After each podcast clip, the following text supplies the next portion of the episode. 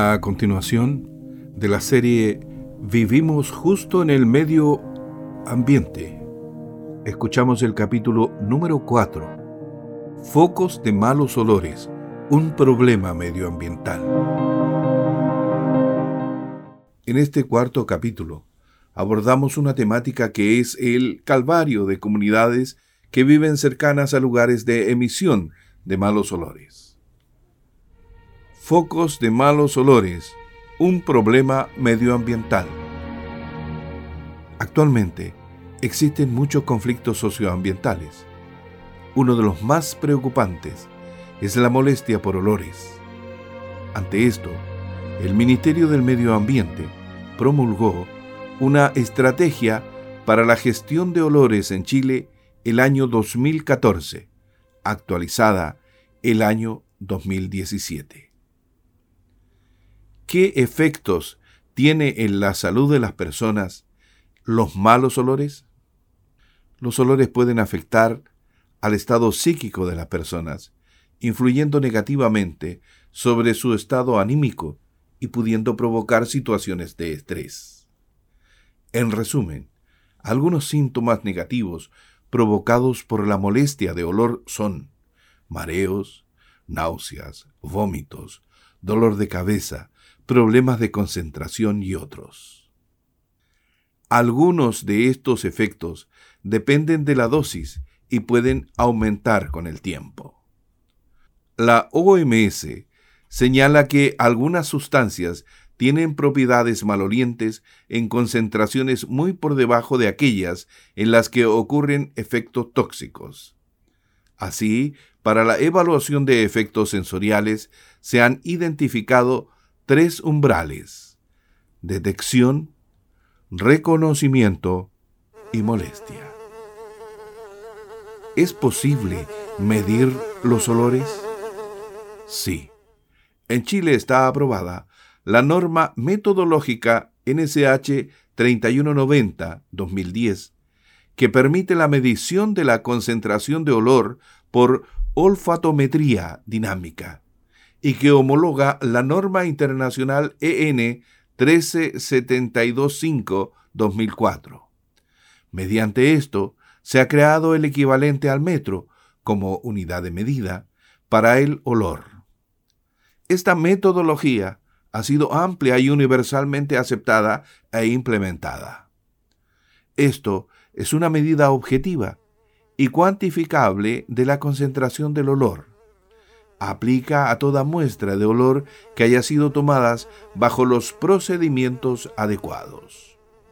Sobre esta materia, digamos que en la región de Ñuble, los focos más frecuentes son industrias de celulosa, plantas de tratamiento de aguas servidas, rellenos sanitarios, plantas de crianza y engorda de animales, sitios de disposición de residuos domiciliarios e industriales, entre otros. Del total de denuncias hechas ante la Superintendencia del Medio Ambiente en Ñuble a la fecha, cerca de un 30% corresponde a focos de malos olores. Le consultamos al representante de la Superintendencia del Medio Ambiente en la región de Ñuble, Cristian Linderos, cómo y a quién se debe denunciar un caso de malos olores? Antes que nada hay que entender que el olor es una propiedad de alguna sustancia que más que nada tiene la capacidad de activar el olfato humano a partir de elementos que generan condiciones de malestar a la población. El olor es uno de los componentes eh, más delicados en el ámbito de la denuncia y también tiene efectos en la salud de las personas puede provocar síntomas como mareos, náuseas, vómitos, dolores de cabeza y en algunos casos problemas de concentración. El olor también, una de las particularidades que representa es que su malestar o molestia se produce esencialmente cuando los olores son reiterativos. Más que la intensidad del olor, la duración, las características de ofensividad que pueda tener, eh, uno de los elementos más relevantes es la cantidad bajo la cual ese fenómeno se repite o se presenta en un tiempo determinado. ¿Cómo denunciar los olores? Hay dos procedimientos administrativos para el cual uno puede hacerse cargo.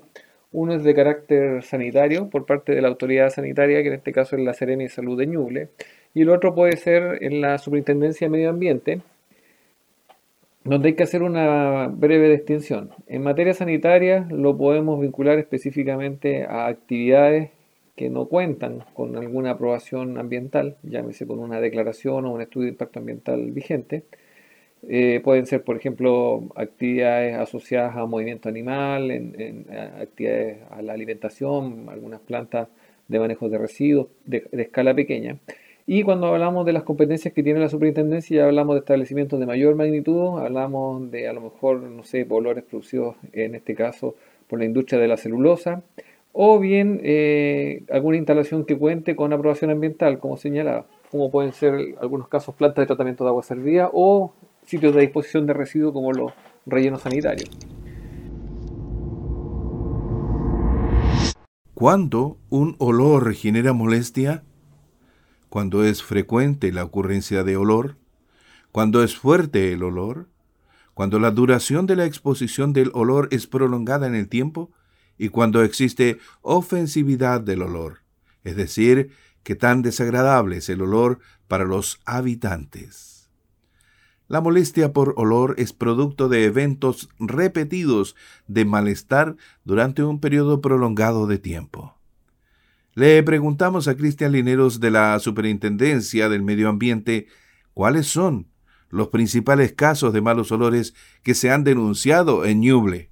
Respecto a la inquietud que se plantea, cuáles son los principales casos de malos olores que están presentes en la región de Ñuble, hay que entender que nosotros como región estamos constituidos desde mayo, desde el año pasado, 2019, y las principales denuncias que hemos eh, tenido están vinculadas a planteles de crianza y engorda animal, sitios de disposición de residuos sólidos de tipo domiciliario o industriales, como también las plantas de tratamiento de agua servida en un catastro aproximado de 220, 250 denuncias, eh, generalmente 150 están vinculadas al componente ruido y 60 de estas están vinculadas al componente olores. Por lo tanto, igual tienen un factor relativamente importante. ¿Es posible medir los olores? Sí. En Chile está aprobada la norma metodológica en SH 3190-2010 que permite la medición de la concentración de olor por olfatometría dinámica y que homologa la norma internacional EN 13725-2004. Mediante esto se ha creado el equivalente al metro como unidad de medida para el olor. Cristian Lineros, de la Superintendencia del Medio Ambiente, profundiza en la intensidad de un mal olor cuando éste pasa a ser molesto y su medición en Ñuble. Eh, cuando nos referimos también al tema del rango, la intensidad de olor y cuáles son las metodologías o, las, las, implementaciones que se han utilizado, en este caso a nivel regional, para controlarlo, siempre se debe tener presente el tipo de fuente. Por ejemplo, si hablamos de sustancias odoríferas o que producen olor o que activan el olfato, que son vinculadas a la industria de la madera, específicamente la celulosa, Estamos hablando de un compuesto que tiene monitoreo continuo las 24 horas y que tiene seguimiento en línea. Por tanto, es fácil hacer un seguimiento del componente y que éste esté en regla prácticamente las 24 horas del día. En el caso de eh, olores que puedan ser generados por planteles animales, mataderos o bien los mismos rellenos sanitarios, se pueden hacer mediciones directas de gases odoríferos a partir de sensores con los cuales cuenta la superintendencia y lo que se mide son algunos gases que generan ese efecto, como el ácido sulfídrico, el dióxido de azufre y otros compuestos orgánicos volátiles que son percibibles al, humano. Y también hay otra metodología que son a partir de las mediciones directas, donde se trabaja con paneles de expertos. Los paneles de expertos no son nada más ni nada menos que personas que tienen relativamente calibradas también sus olores y su rango de sensibilidad y pueden representar su percepción en una escala que está representada a partir de ruedas de olores, donde se identifican olores ofensivos, ¿no es cierto? Olores que puedan tener una trascendencia de carácter químico, olores de tierra, vegetales, entre otros. Por ejemplo, un olor de carácter ofensivo puede estar asociado a la pudrición, al guano, al purín, a la basura, al coliforme, a la caca, por así decirlo, a la sangre, a una quema, etc. Un olor a tierra puede estar asociado a grasa, madera, algo añejo, humo, humedad. Entonces, todos estos rangos están determinados en una rueda de colores que también permite a un grupo de expertos poder categorizar dentro de un aspecto y poder representarlo a un tercero. No debe dejar de ser interesante también eh, dar a conocer que a partir del 30 de junio del 2020 está el anteproyecto de la norma de aplicabilidad de planteles porcinos, que es una norma específica que lo que busca es eh, generar un patrón de regulación y de control de todas estas unidades de engorda y de, crecimiento animal, pero insisto, asociado esencialmente al rubro porcino, que son cerdos.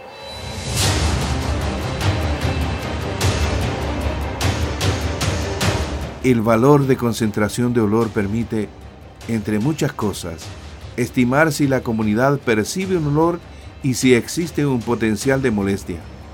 También obtener la tasa de emisión de olor, unidades de olor por segundo que emite alguna fuente, e ingresar estos datos a modelos matemáticos para proyectar situaciones. Incluso estimar si una planta aún no construida afectará o no a las comunidades vecinas. Esto es de vital importancia ya que permite prever si proyectos industriales y empresas de rubros como los mencionados anteriormente afectarán a las personas.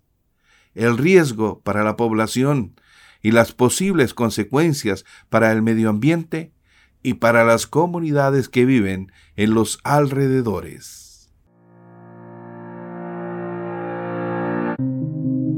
Se escucha fuerte. Es un podcast del diario electrónico San Carlos Online. El capítulo que acabamos de escuchar, Focos de malos olores, un problema medioambiental, corresponde a la serie Vivimos justo en el medio ambiente. La creación, textos, locución, el relato, grabaciones y ambientación y la producción la hemos realizado desde nuestras casas en tiempo de pandemia, año 2020. Dirección y relato Mario San Martín Aliaga. Recopilación y revisión de textos María Angélica San Martín Alarcón. Grabación y ambientación Freddy Geria Zapata. Gestor y productor Luciano Fuentes Bustos.